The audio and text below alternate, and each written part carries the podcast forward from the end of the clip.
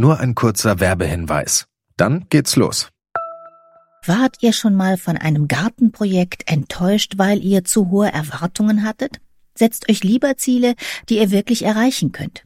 Hier kommt ein guter Vorsatz, der wirklich realistisch ist. Dieses Jahr um die Altersvorsorge kümmern. Mit Clark könnt ihr euch ganz einfach dazu beraten lassen. Die kostenlose App hilft euch zum Beispiel dabei, mehr aus eurer Rente zu machen. Innerhalb weniger Minuten bekommt ihr einen Altersvorsorgevergleich, der euch die Top-Tarife anzeigt. Und wenn ihr euch die Clark-App runterladet und zwei eurer bestehenden Versicherungen eintragt, dann schenkt euch Clark mit dem Code GARTEN34 einen 30 Euro Shopping-Gutschein. Den Link findet ihr in den Show Notes.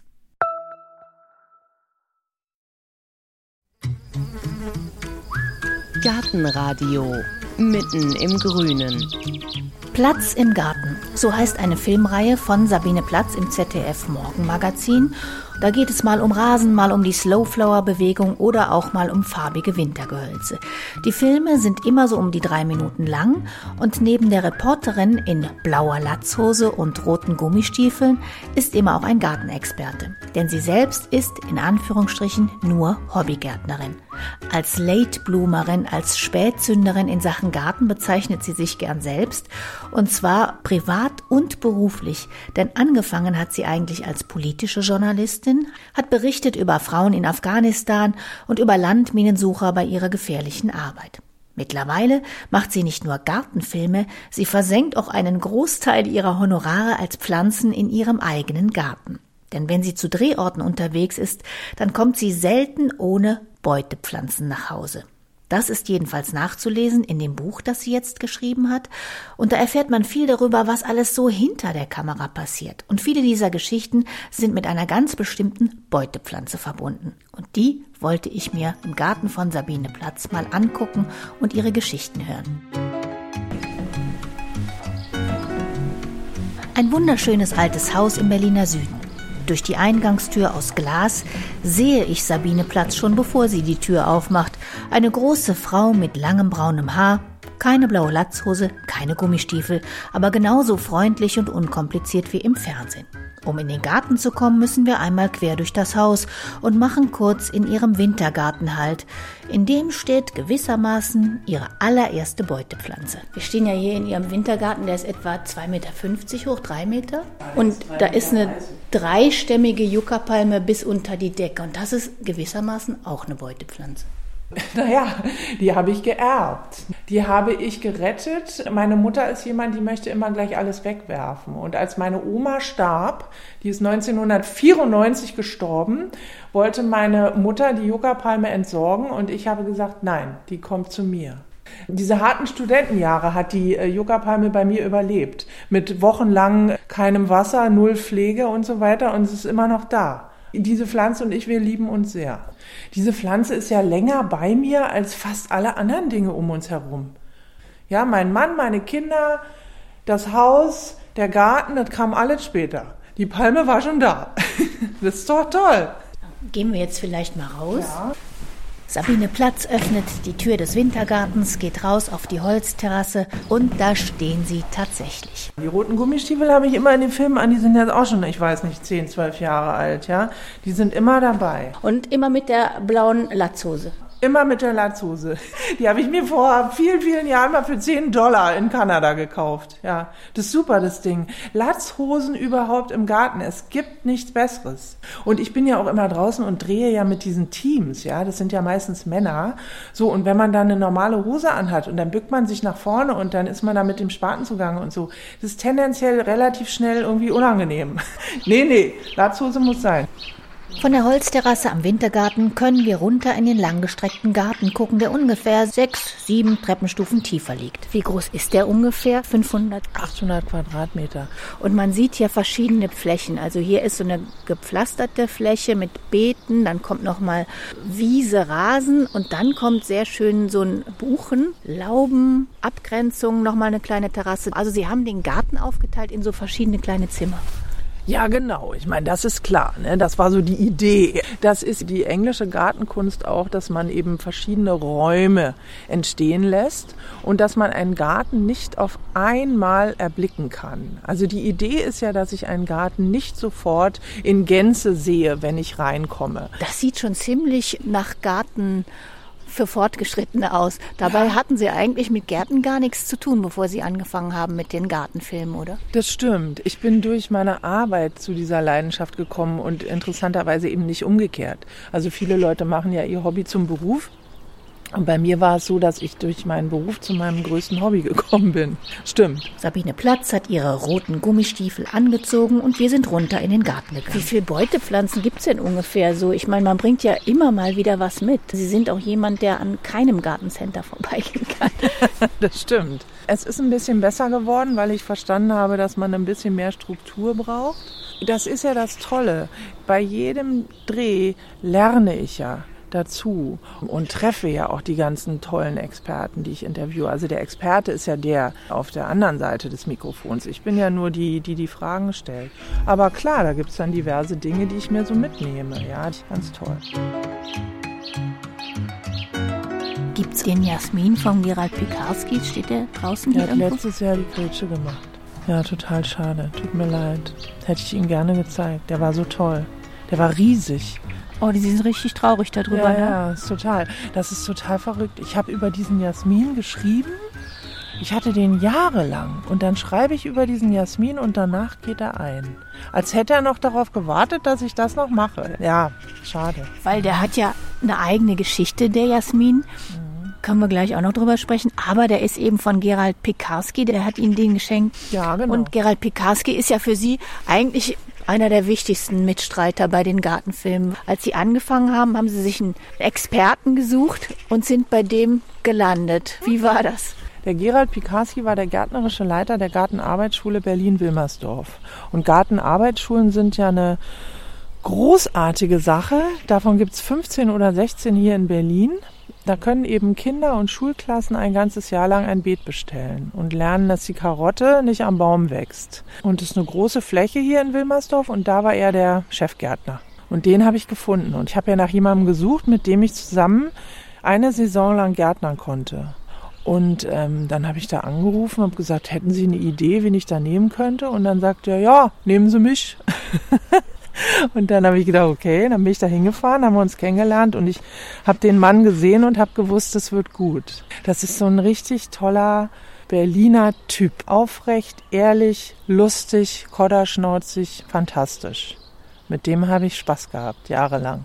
Und der war auch ziemlich tolerant. Also sie wollten dann bei ihrem ersten Dreh im Mai im Hochbeet Tulpenzwiebeln versenken. Hat er gesagt, die kannst du mal für nächstes Jahr aufheben, ja. Du hast ja gar keine Ahnung. Ich meine, dass ich keine Ahnung habe, wusste der schon. Wobei er hat mich ja nicht geduzt. Wir haben uns ja immer gesiezt, ne? Er war immer Herr Pikarski und ich war Frau Platz. Der hat auch hinter der Kamera? Auch hinter der Kamera. Das war sehr, sehr lange so. Bei unserem aller, allerletzten Dreh hat er mir dann das Du angeboten. Ja, tatsächlich. Mhm. Ja, wir haben diese erste Saison gemacht. Da haben wir eben in einem Garten gegärtnert, was ja toll ist, weil man da eine ganze Saison abbilden konnte.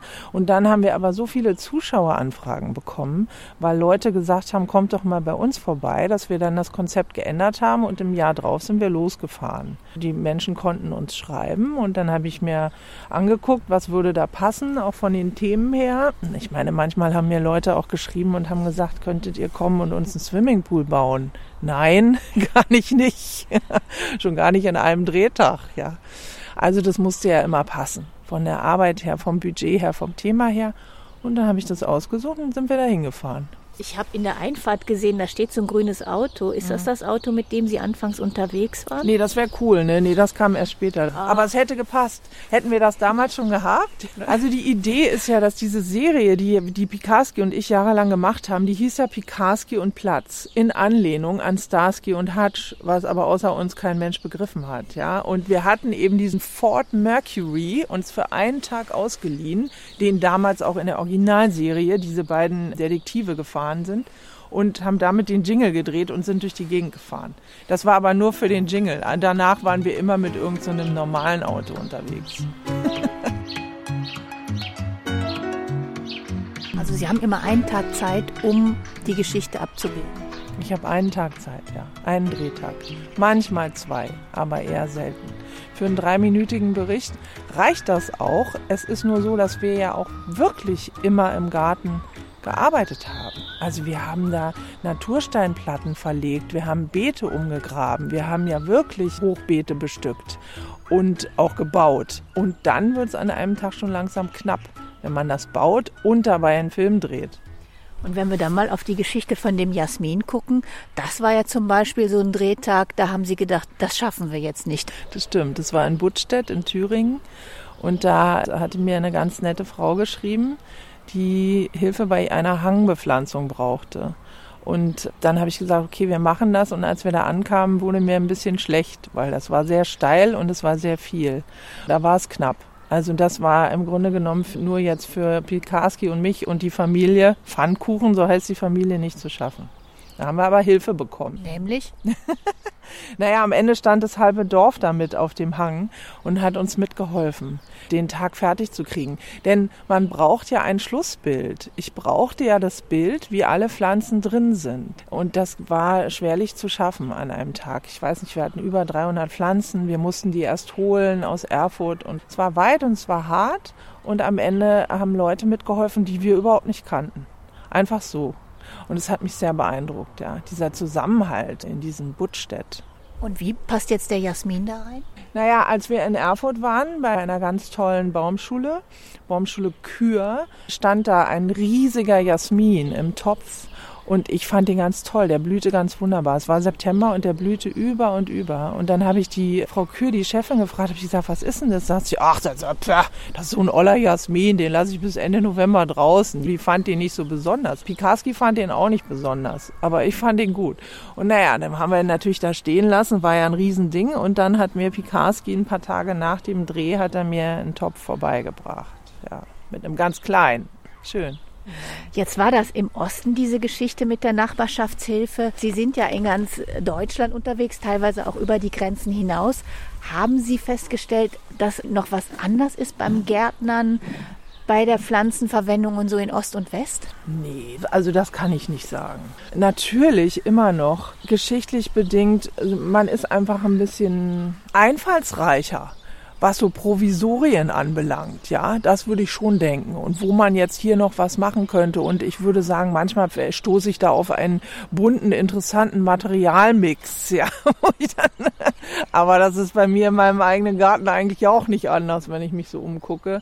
Ja, das vielleicht. Aber ansonsten, nee. Sie sind ja selber aufgewachsen in einem Hochhaus in West-Berlin mit Blick äh, über die Mauer auf die Todeszone. Als Kind guckt man da einfach rüber und denkt, ja, da ist jetzt nichts. Aber heute wirkt da irgendwie was nach?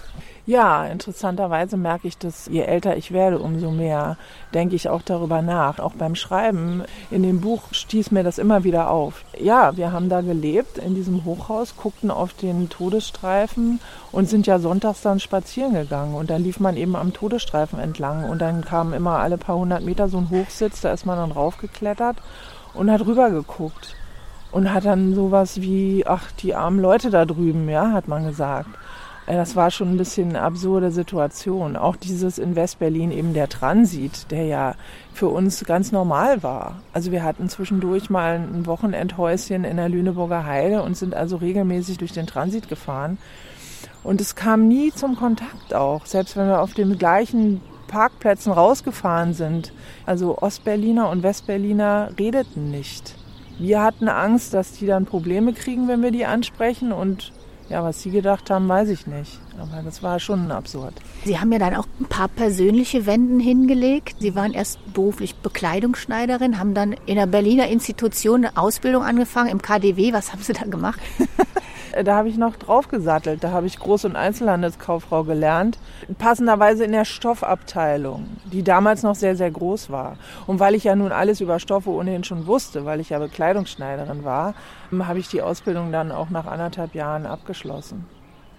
Und dann ging es nochmal weiter, dann haben Sie studiert und sind Journalistin geworden und dann ging es nach Afghanistan, haben Sie über Frauen berichtet oder Sie waren mit einem Minenräumkommando unterwegs.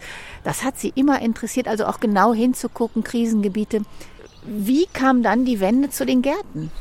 Also, mich hat Kriegs- und Krisenjournalismus sehr interessiert. Ich war dann auch als Wahlhelferin auf dem Balkan öfter mal und habe dann ja den ersten Bericht im Kosovo gemacht über Minenräumung und bin dann ja nach Afghanistan gekommen. Also die Richtung ging durchaus dahin und ich war da auch recht angstfrei, eigentlich total ehrlich gesagt und finde es auch immer noch einen extrem wichtigen Bereich der Berichterstattung.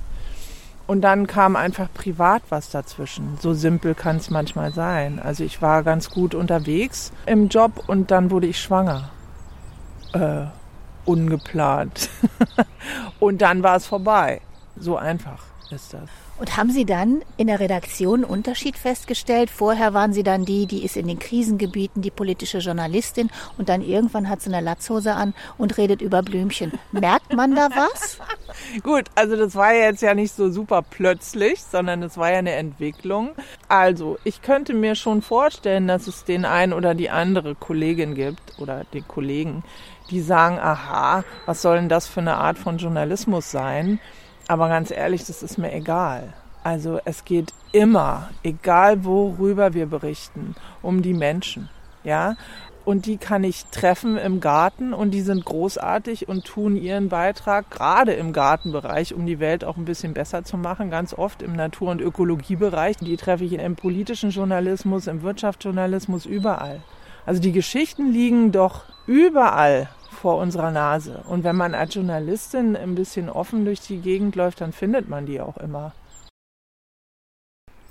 Wie viele Zuschriften bekommen Sie denn so im Durchschnitt in der Woche, dass Leute äh, schreiben, kommen Sie doch mal zu mir? Ich das passiert eigentlich nicht mehr so viel, weil wir ja den Aufruf nicht mehr gemacht haben. Das war, als ich mit dem Pikarski unterwegs war, ganz viel. Da ging es ja wirklich auch um handfesten Service. Ne? Also jemand hat mir geschrieben und hat gesagt, mein Rasen ist fleckig und meine Hainbuchenhecke wird nichts. Haben Sie irgendeinen Tipp oder können Sie mal kommen? Dann sind wir da hingefahren. Jetzt ist es ja ein bisschen anders schon seit einigen Jahren. Jetzt heißt ja die Reihe Platz im Garten und ich suche im Grunde autark mir die Themen aus, die dann immer zur Saison passen und war jetzt ja gerade im Januar zum Beispiel war ich ja ähm, unterwegs und habe was über die Slowflower-Bewegung gemacht und ähm, über winterschöne Gärten und über Zimmerpflanzen, naheliegenderweise. Und seitdem aus ihrer Filmreihe Pikarski und Platz von ein paar Jahren die Reihe Platz im Garten wurde, scheint auch mehr Platz für Geschichten zu sein, bei denen sich Garten und politische Themen vermischen. Wie in diesem Fall hier, bei dem es zwar keine passende Beutepflanze, aber eine andere Art von Beute geben könnte. Haben Sie irgendwo einen Sack Erde hier? Blumenerde? Einen Sack nicht. Ich habe da hinten einen Haufen Blumenerde. Ja, weil Sie sagen ja, man muss auch immer hingucken, egal als welche Journalistin. Ja. Und eigentlich versuchen sie immer neutral zu berichten. Es gibt eine Ausnahme, nämlich wenn es um Erden geht. Das stimmt. Also da lasse ich mittlerweile nicht mehr mit mir reden. Also nachdem ich, ähm, was heißt nicht mehr mit mir reden? Ja, wer bin ich denn? Ich kann die Leute nicht bekehren. Aber seitdem ich verstanden habe, inwieweit die Abtopfung von Mooren zum CO2-Ausstoß und zum Klimawandel beiträgt, rate ich schwer davon ab, Erde mit Torf zu kaufen. Allerdings ist es ja so, dass es immer noch viel zu wenig Angebot gibt. Also die meisten Gartencenter verkaufen einfach noch ausschließlich Erde mit Torf. Also da muss man ja sehr genau gucken, um überhaupt torffreie Erde zu finden. Und es ist auch wie so oft nicht alles so einfach. Denn die Ersatzerde, also die torffreie Erde, ist ja ganz oft mit Baumrinde gemacht. Und jetzt können wir natürlich auch nicht alle Bäume abrinden, um dann torffreie Erde zu haben. Also es ist schwierig. Ich bin ein großer Fan des heimischen Komposthaufens. Ja, ich weiß überhaupt nicht, warum man sich Erde kaufen sollte, wenn man einen Garten hat. Als Balkonbesitzerin oder Besitzer ist es noch was anderes, aber wenn man einen Garten hat, kann man sich einen Komposthaufen anlegen. Und dann hat man das Problem überhaupt nicht. Wenn wir nochmal zu der Torfgeschichte kommen. Sie sind mit einem Kameramann und einem Assistenten hingefahren in ein Torfgebiet, wo Ehrenamtliche Moor retten. Ja, eine ganz tolle Geschichte. Also wir waren in der Diepholzer Moorniederung und haben eine Gruppe Freiwilliger begleitet, die ihren Jahresurlaub dafür hergenommen haben, knietief in einem trockengelegten Moor zu stehen und Birken, die sich sehr gerne auf diesem Gebiet selbst aussiedeln, abzusägen und rauszurupfen. Das ist eine unfassbar anstrengende Arbeit und die Leute haben das eben zwei oder drei Wochen gemacht.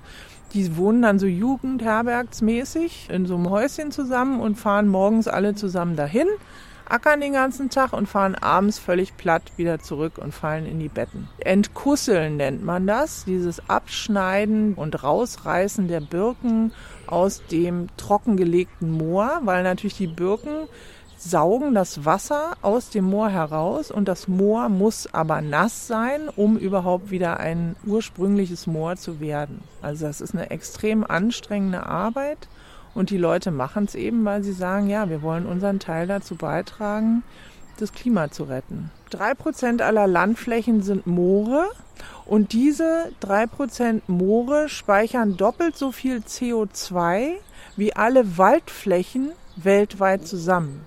Das heißt, wenn wir natürlich sagen, wir müssen den Regenwald retten, dann ist das gut und wichtig. Aber mindestens genauso, wenn nicht noch viel wichtiger, wäre es die noch funktionstüchtigen Moore, die wir auf der Welt haben, auf jeden Fall zu belassen. Denn in dem Moment, wo ich ein Moor trockenlege und abtorfe, entweicht ja das CO2. Und das muss einfach gebunden bleiben im Boden. Wenn ich einen Meter abtorfe, dann torfe ich tausend Jahre ab, die CO2 in diesem Boden gelagert hat. Das sind unfassbare Zahlen und das ist ja jetzt schon ein paar Jahre her, dass ich diesen Dreh gemacht habe. Mittlerweile habe ich das Gefühl, kommt es peu à peu ein bisschen mehr ins Bewusstsein der Menschen. Aber jeder von uns, jeder Gartenbesitzer, jeder Balkonbesitzer, der sich einen Sack Erde kauft, kann etwas tun, indem er nämlich bevor er zur Kasse geht, einfach den Sack umdreht und guckt, ob oben links steht, torfhaltig ja oder nein. Meistens steht da sowas wie 85 Prozent Hochmoortorf. Und dann sollte man den Sack einfach liegen lassen. Sind Sie gartenpolitischer geworden in den letzten zehn Jahren? Ja, ja. Das ganze Thema wird ja immer mehr politisch. Und das ist natürlich auch total interessant. Also ich meine, ja, ich bin da die kleine Gartenjournalistin, die im ZDF ihre Filmchen macht, immerhin ja aber als Teil einer Nachrichtensendung. Und in der Tat hat man damit zunehmend mehr auch eine handfeste Stimme, finde ich. Also es fühlt sich zumindest so an. Ich mache zum Beispiel auch eigentlich keine konventionellen Betriebe mehr. Also ich besuche ja immer super gerne Unternehmen und, und gerade auch so Familienbetriebe und gucke, wie die so arbeiten und was sie Spannendes machen. Aber es gibt mittlerweile eben so viele Leute da draußen, die sagen, wir wollen was anders machen und wir wollen es auch anders machen, als unsere Eltern es gemacht haben. Und denen gebe ich gerne diese kleine, kurze schöne Plattform. Also ich meine, die Gartenbranche hat ja jahrzehntelang im Grunde noch so unter dem Radar von Klimaschutz einfach weitergemacht, wie es immer war. Und jetzt habe ich massiv den Eindruck, dass sich da was ändert. Die nächste Generation wächst hoch und sagt, nee, so machen wir das nicht mehr. Auch in industriellen Landwirtschaft, aber eben auch im Gartenbau. Ja, also das muss, das kommt, hoffentlich. Ob es noch reicht, werden wir sehen. Aber das fällt mir auf. Und ich mache jetzt eigentlich echt nur noch so Bioproduzenten und Leute, die Nachhaltigkeitsgedanken haben. Sie haben ja vier Millionen Zuschauer mehr oder weniger im Morgenmagazin. Sogar fünf seit Corona. Gibt es in Ihrem Garten auch eine dreifarbige Hortensie? äh, die ist nicht mehr da. Die Aber die gab es auch. Na klar, die gab es von Pellens Hortensien. Sie ahnen, worauf ich hinaus wollte. Da sieht man nämlich mal auch, was man doch auch als Journalistin für einen Einfluss hat. Das ja. war eine Corona-Geschichte. Ja, also gleich mit Beginn der Corona-Krise, tatsächlich in der allerersten Woche, wäre ich eigentlich mit einem ganz tollen Kameramann nach England gefahren. Wir hatten das lange geplant, unsere England-Gartenreise. Tolle Sache. Mussten die natürlich dann absagen und haben dann spontan entschieden, dass der Kameramann bei mir zu Hause einzieht und wir gar keine Gartenreihe machen, sondern darüber berichten, wie man das jetzt macht als Familie mit Homeschooling, mit Lockdown, mit Zuhause sein und nicht wahnsinnig werden. Natürlich immer auch so ein bisschen Augenzwinkern, das ist mir wichtig. Ja, es ist nicht immer alles furchtbar, aber so wie uns habe ich gedacht, ging es ja wahrscheinlich ganz, ganz vielen Menschen. Und dann haben wir tatsächlich hier aus dem Haus berichtet. Also wir haben tagsüber gedreht, haben Videocalls gemacht, haben das aufgenommen, haben abends im Keller geschnitten und sind dann nach 16 Stunden fix und foxy ins Bett gefallen. Und für den letzten Teil habe ich gesagt, gucken wir doch dann jetzt doch mal ein bisschen nach draußen. Und dann habe ich einen Hortensienproduzenten interviewt, den ich kennengelernt hatte auf einer Messe ein paar Wochen davor. Andreas Pellens ist ein ganz großer Hortensienproduzent aus Geldern in Nordrhein-Westfalen und der innerhalb von drei Tagen haben alle großen Baumärkte, die bei ihm Ware bestellt haben für Tausende von Euro, haben die Ware storniert. Und Andreas Pellens saß auf Tausenden von Hortensien, die jetzt blühten und die er jetzt in den Handel ausliefern musste. Ansonsten würden die alle weg und er könnte im Grunde genommen abschreiben und den Laden dicht machen. Da ging es wirklich ans Eingemachte und ich habe ihn per Video-Interview eben dazu befragt und während wir miteinander sprachen, fing er an zu weinen, weil er so fertig war und ich musste auch weinen tatsächlich. Und dann haben wir das eben nachts geschnitten, das Material. Und dann habe ich ihn nochmal per Facebook kontaktiert und habe gefragt, Sie weinen auf dem Videomaterial, Herr Pellens. Wollen Sie das wirklich, dass ich das reinschneide? Und dann hat er gesagt, ja, Sie werden es schon richtig machen. Also ich habe mich nochmal vergewissert, aber es war für ihn in Ordnung. Und am nächsten Morgen haben wir das gesendet. Das war ja unser letzter Teil. Insofern habe ich die Sendung verschlafen. Lukas auch, der Kameramann. Und als ich aufstand, hatte ich diverse Anrufe von Andreas Pellens auf meinem Apparat. Und habe gedacht, was ist denn jetzt passiert? Und dann habe ich ihn zurückgerufen und dann war er euphorisch und sagte, Frau Platz, Sie können sich gar nicht vorstellen, was hier los ist. Seit heute Morgen um sechs klingelt mein Telefon, die Leute kommen alle angefahren und kaufen mir die Hortensien ab, ja. Und da haben sich wirklich ohne Ende Menschen auf den Weg gemacht, um dem Herrn Pellens die Hortensien abzukaufen. Einzelpersonen, die gesagt haben, das ist doch gar nicht so weit. Da fahren wir hin, dem kaufen wir zwei, drei Hortensien ab. Da merkt man mal, wie viel Einfluss sie doch haben. Verändert einen das? Also wird dann der Anspruch an sich selber noch höher, wenn man merkt, okay, was ich da mache, das kann doch was bewirken? Ja, das habe ich aber sowieso. Ich würde sagen, ich habe ohnehin einen recht hohen Anspruch. Also ich bin immer sehr, sehr vorsichtig in dem, was ich da auch erzähle und bin auch nicht urteilend eigentlich, ja, sondern ich versuche wirklich, fühle mich als Journalistin schon der Wahrheit verpflichtet. Aber tatsächlich haben wir ja selten so ganz konkretes Feedback. Also wenn ich jetzt über den Sinn oder Unsinn von Wärmepumpen berichte oder wenn ich eben sage, liebe Leute, bitte kauft keine torfhaltige Erde, dann weiß ich ja nicht, wie viele Menschen tatsächlich das nächste Mal im Gartencenter darüber nachdenken, ob sie das jetzt tun, was die Frau Platz da gesagt hat oder nicht. Aber in diesem Fall mit dem Andreas Pellens war es eben mal eins zu eins und das war toll. Wo hat denn die Hortensie gestanden? Vorne im Topf auf der Treppe.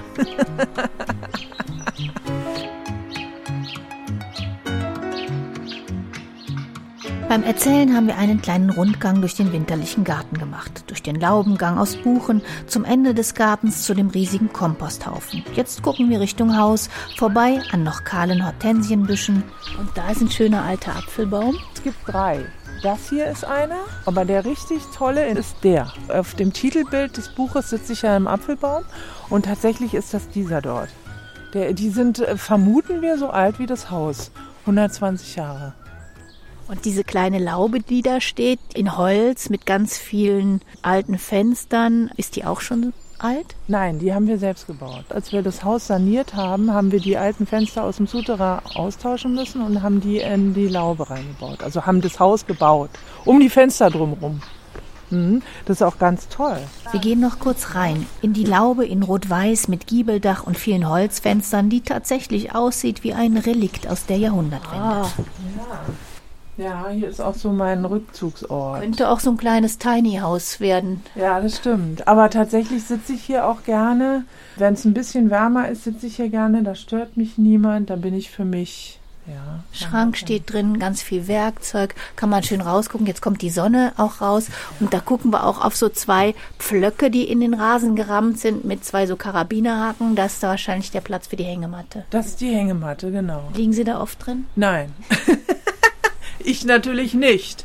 Aber ich habe ja hier noch äh, Mitbewohner und die machen sich immer gemütlich, während Mutter drumrum wurstelt. Nein, ich finde selber sitzt man doch in seinem Garten eigentlich nie.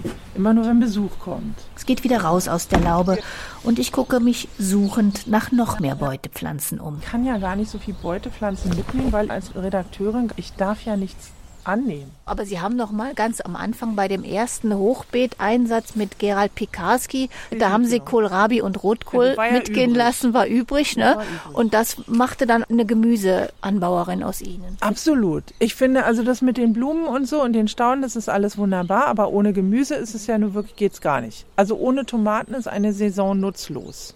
Mein Gemüsebeet ist da, direkt am Haus. Die vier Kisten. Also nochmal Richtung Gemüsebeet. Und dabei kommen wir vorbei an der Treppe, die vom Wintergarten in den Garten führt. Und darunter sehe ich was blitzen. Da haben wir Sackerde. Aber torffrei natürlich. Ne?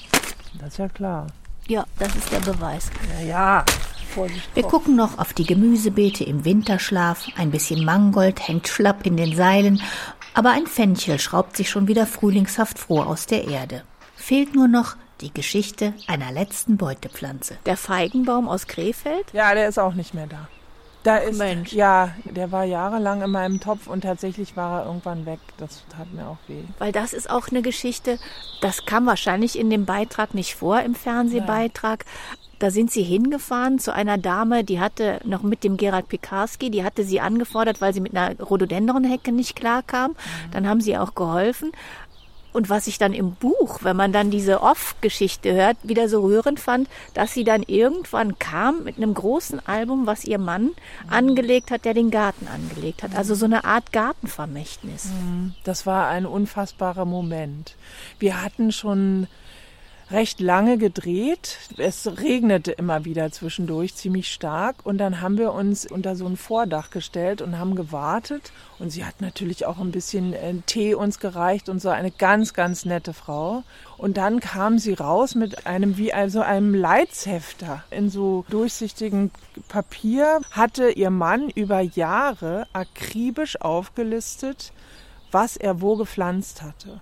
Der Mann war zu dem Zeitpunkt, als wir da waren, noch nicht allzu lange tot. Und sie konnte eben anhand dieses Heftes nachempfinden, was er wo gesetzt hatte. Und er hatte auch handschriftlich Notizen dran gemacht. Neben jedem Bild von der Pflanze oder jedem Schnipsel vom Kaufbeleg hatte er genau da, was daneben geschrieben.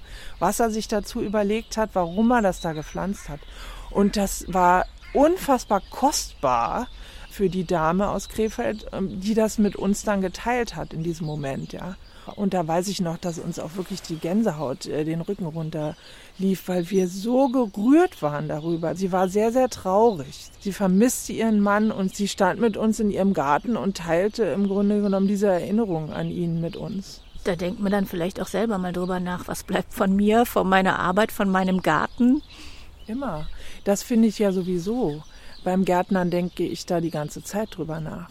Also wer einmal einen Komposthaufen umgegraben hat, der wird demütig. Wir alle sind auf dem Weg in Richtung Komposthaufen. Aus uns allen wird irgendwann Erde. Das zeigt einem der Garten. Immer wieder. Und deswegen muss sich auch niemand irgendwie wichtiger nehmen oder denken, er sei was Besonderes. Also wir sind alle was Besonderes, aber keiner ist mehr wert als der andere. Was macht eigentlich Gerald Pikarski jetzt? Der ist in Rente und der ist ja begeisterter Angler. Also er angelt viel lieber, als dass er gärtnert. Und er sitzt jetzt wahrscheinlich in diesem Moment an irgendeinem Brandenburger See und angelt. Karpfen. Hat er Ihr Buch schon gelesen? Er hat mein Buch gelesen, ja. Ich habe mit ihm gesprochen, ja. Er war sehr gerührt, ja. Was kommt denn noch? Gibt's ein neues Buch? Wie sieht's aus? Naja, also tatsächlich hat das Schreiben mir unglaublich Freude gemacht. Schreiben ist anders als Fernsehen. Also ich liebe meinen Job als Reporterin da draußen und ich finde auch ganz wunderbar, dass es ja immer Teamwork ist. Also kein Film macht man alleine. Selbst wenn man da draußen als Moderatorin oder On-Reporterin durch die Gegend hüpft, das ist ein Team, was dahinter steht. Ja, ich habe einen Kameramann, eine Kamerafrau, Tonassistent und einen Cutter oder eine Cutterin. Aber ein Buch schreibe ich alleine. Und ich kann alleine für mich entscheiden, biege ich jetzt in der Geschichte nach rechts ab oder nach links. Und außerdem sind seitdem ich das Buch geschrieben habe, schon wieder so viele absurde Dinge passiert, dass ich die echt aufschreiben könnte. Ja, wer weiß, vielleicht gibt es auch dann bald ein zweites Buch von Sabine Platz und wahrscheinlich gibt es dann auch wieder viele neue Beutepflanzen, die sie am Rande der Drehs kauft, denn ein paar der alten Beutepflanzen haben sich ja schon vom Acker gemacht. Jetzt ist aber erstmal das erste Buch im Ludwig Verlag erschienen. Es heißt Im Garten und im Morgenmagazin ist Sabine Platz natürlich auch wie gewohnt in blauer Latzhose und in roten Gummistiefeln unterwegs. Infos gibt's wie immer auch auf gartenradio.fm. Ich sage Dankeschön fürs Zuhören. Mein Name ist Heike Sikuni. Machen Sie es gut.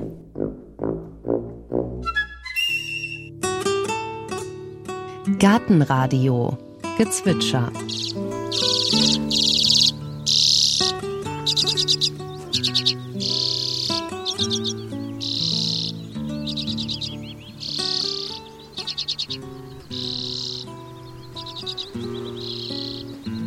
Das war der Polarbirkenzeisig.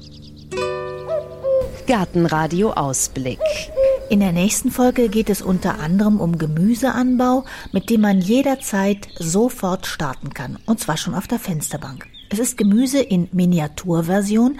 Microgreens werden die Blättchen und Sprossen auch genannt, sowie Kresse, genau. Aber als Microgreens eignen sich auch zum Beispiel Rettich oder Rotkohl und dieses Turboblattgrün ist nicht nur schneller, sondern auch gesünder als seine ausgereiften Verwandten.